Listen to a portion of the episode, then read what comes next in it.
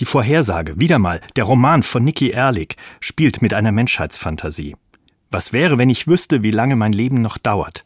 Alle über 22 bekommen in der Geschichte ein Kästchen mit ihrem Lebensfaden. So lange bleibt ihnen noch. Aber ist es Segen oder Fluch? Würde ich es überhaupt wissen wollen, also mit zittrigen Fingern mein Kästchen öffnen? Eigentlich ja, ich möchte ja wissen, was mir noch bevorsteht.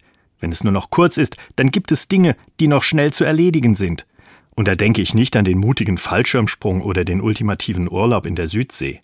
Eher Konflikte angehen, Missverständnisse mit Freunden ausräumen und mich entschuldigen, wo ich Mist gebaut habe. Vielleicht wäre ja eher der lange Faden das Problem. Wenn noch ewig Zeit bleibt, dann vertrödle ich vielleicht mein Leben, setze die falschen Schwerpunkte und werde gegen Ende dann fahrig, weil mir doch noch die Zeit fehlt. Vor allem sagt der Lebensfaden ja nichts über die Lebensqualität. Mein Opa lag zehn Jahre apathisch im Bett, keine Ahnung, was er vom Leben noch mitbekam. Er hatte einen schier endlosen Lebensfaden. Aber wie mühsam muss ihm in den klaren Momenten diese Situation vorgekommen sein? Und wie würde es mir in einer ähnlichen Lage gehen?